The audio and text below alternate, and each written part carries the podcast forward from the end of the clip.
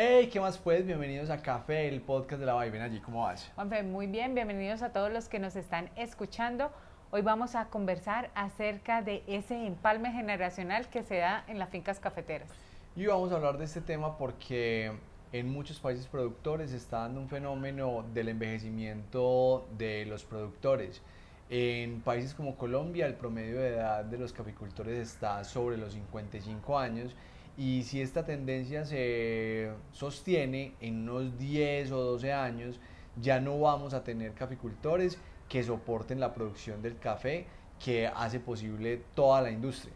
De hecho es uno de los temas más populares en nuestras asesorías de café que llegan los hijos de las personas dueñas de estas fincas a decirnos, bueno, ¿qué hago? Me acaban de dar la finca de mi familia, ahora soy yo quien la va a dirigir y por dónde comenzar. Y de hecho esa es la primera pregunta que le tengo a Juanfe, pero antes de dar comienzo a nuestro conversatorio de hoy, pues les quiero invitar a quienes están viéndonos en YouTube a que se suscriban y quienes nos están escuchando a través de Apple Music, de Amazon Music y de Spotify, también a que se suscriban para que sigamos en contacto. Bueno, y hay que empezar por la problemática que, que existe y por qué los jóvenes o los hijos de estos caficultores no se quieren quedar en las fincas. Y en muchas de las ocasiones hemos encontrado que son los mismos padres o las mismas familias que le dicen a sus hijos que no se queden en la finca, que vayan a estudiar a una universidad, que el negocio del café es muy duro, muy complicado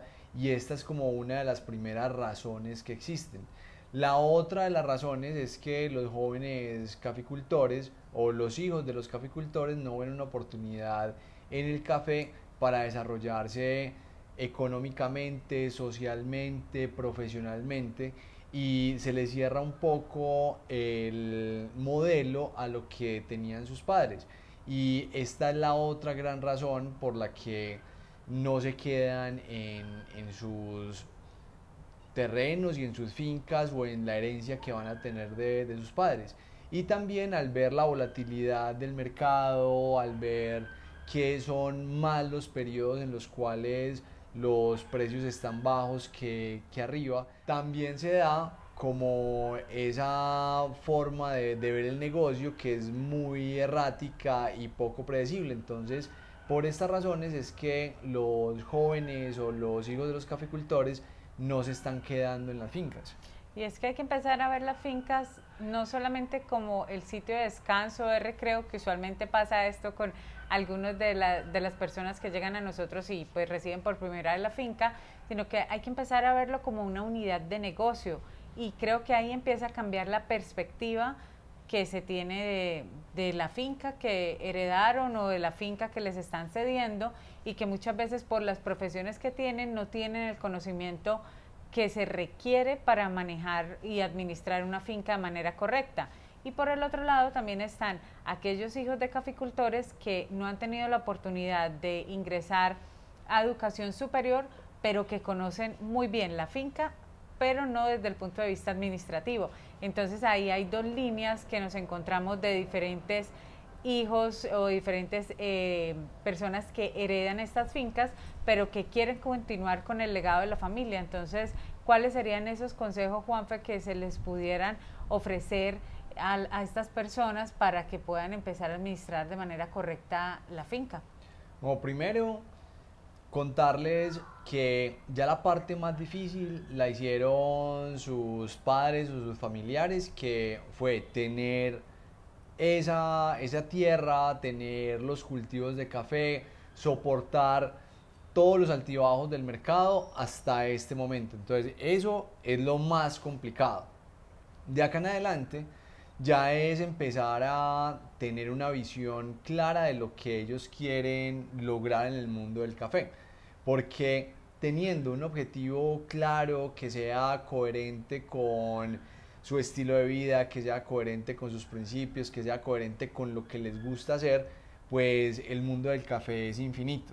porque se pueden hacer muchas cosas desde el punto de vista de, del negocio. Entonces ahí sí su camino es la productividad y la economía de escala para generar negocios rentables, lo pueden hacer. O si el camino es la producción de cafés de alta especialidad basados en esas condiciones ambientales que tiene la finca, también se puede hacer. O si otra opción es la combinación de la producción de café con el tema turístico. También hemos visto emprendimientos que tienen unos glamping dentro de los cafetales espectaculares y que son muy eficientes en su producción de café, pero también en la parte turística. Entonces, ahí es donde se abre el mundo de las posibilidades y que estos caficultores o esos que están haciendo el empalme generacional pueden poner su objetivo, poner su foco y desarrollar un negocio que los haga desarrollar sosteniblemente una empresa cafetera que les dé esa, ese desarrollo social, profesional y económico que están buscando. Entonces hay que iniciar por el inventario de lo que se tiene y también de lo que se quiere lograr con la unidad cafetera, ya en esta nueva generación que las está recibiendo y también mantener mucho el enfoque, que creo que es de las cosas o de las piezas clave de quienes están recibiendo fincas cafeteras, porque creo que si bien tú lo has mencionado, has mencionado algunas de las líneas de negocio que pueden tener, se puede hacer de todo, si no hay un enfoque claro de lo que se quiere empezar a lograr en los primeros años que se da este empalme, pues es muy difícil que se puedan mantener estas líneas de negocio o se pueda aspirar a tener muchas más líneas de negocio. Entonces, ese también sería una de las cosas que yo invitaría a quienes nos están escuchando y están en esta situación, es a realmente enfocarse en lo que se quiere en este primer eh, tramo del empalme y pues ya se mirará en el futuro qué otras posibilidades hay para ellos. Y ten en cuenta que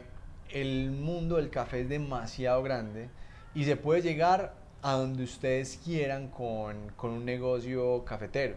porque hasta mantener una unidad productiva que genere los ingresos, que le dé el estilo de vida que, que quiere, o hasta desarrollar una cadena logística hasta llevar ese café que se está produciendo a una distribución de café tostado a nivel mundial también se puede. Entonces el mundo es infinito y hay muchas personas que están dispuestas a ayudarles, que tienen el conocimiento, que ya han recorrido ese, ese camino para que ustedes se puedan apoyar y para que puedan desarrollar esos, esos proyectos y no se queden como en esa visión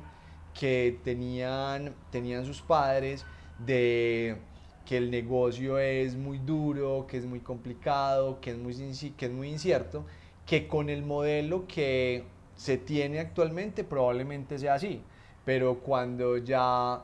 integramos ese negocio al mercado mundial, cuando ya tenemos nuevas tecnologías, cuando aplicamos estrategias de administración de riesgo de precios, para aprovechar esos picos de mercado y estar tranquilos en los momentos que el, que el precio está bajito, cuando empezamos ya a generar relaciones comerciales directamente con tostadores o directamente con importadores que generen una negociación diferente a llevar el café simplemente a la cooperativa o al comprador particular en el municipio donde esté ubicada la finca, ahí ya cambia totalmente el modelo de negocio y se empieza a sofisticar desde esa juventud que pueden aportar los herederos de esas fincas. Y otro tema es que no se puede meter solamente en la operatividad. Yo creo que cuando está presentándose esta transición generacional, lo que se deben concentrar los nuevos empresarios es en revisar la estrategia,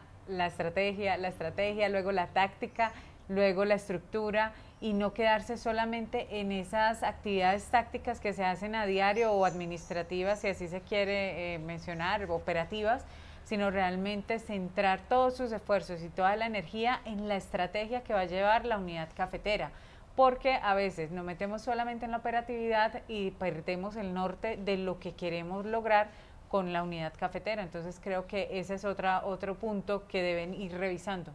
y estudiar bastante y salirse un poquito de, de, la visión tradicional del negocio y empezar a ver qué diferenciales se pueden empezar a explotar desde esa finca que ya está ahí produciendo café y empezar a ver cómo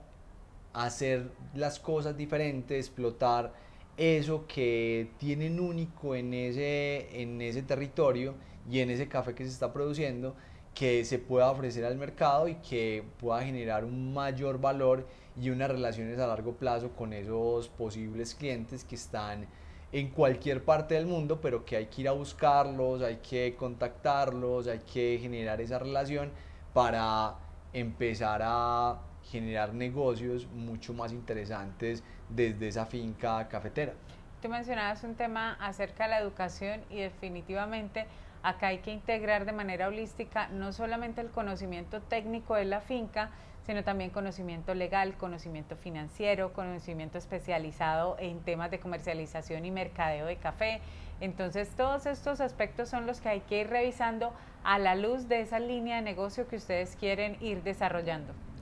Bueno, comenten, hagan las preguntas que quieran. Este espacio es de ustedes. Compártanlo y estamos abiertos en todas las redes sociales para que se suscriban, para que hagan los comentarios, para que nos sugieran temas y seguir teniendo estas conversaciones en este podcast. Sabemos que este episodio les va a ayudar a elevar sus habilidades y acelerar los resultados de su negocio de café. Recuerden pasar la voz que si no son ustedes, son sus amigos o familiares quienes necesitan escuchar esta información que a diario compartimos aquí en Café, el podcast de la Vibe. Que estén muy bien y que tengan muy felices cafés. Chao.